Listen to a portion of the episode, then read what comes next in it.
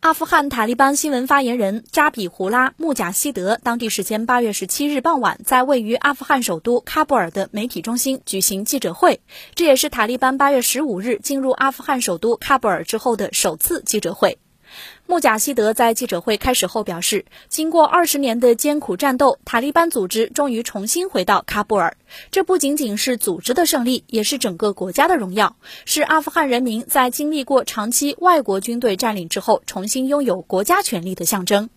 穆贾希德表示，过去的政府犯下了很多的错误。塔利班不想重复任何战争，也不希望有任何的国内和国外的敌人。阿富汗现在处于非常重要的历史阶段，塔利班已经能够保障首都喀布尔等城市的安全，也努力避免发生伤亡。塔利班新闻发言人穆贾希德在记者会上强调，塔利班组织不寻求采取报复行动。此前，塔利班高层已经发布政令，表示将对前政府的官员、士兵和军官等实施大赦，并督促他们重新尽快回到工作岗位上。穆贾希德还表示，塔利班向国际社会承诺不会伤害在阿富汗的外籍人员。关于媒体方面，穆贾希德表示，阿富汗境内私有媒体将会保有大部分自由和权利，但是所有活动应该以国家的统一和稳定为服务。在被问及到那些曾为外国军队和机构服务的阿富汗人命运会如何时，穆贾希德表示，所有曾站在塔利班对立面的人都将受到赦免，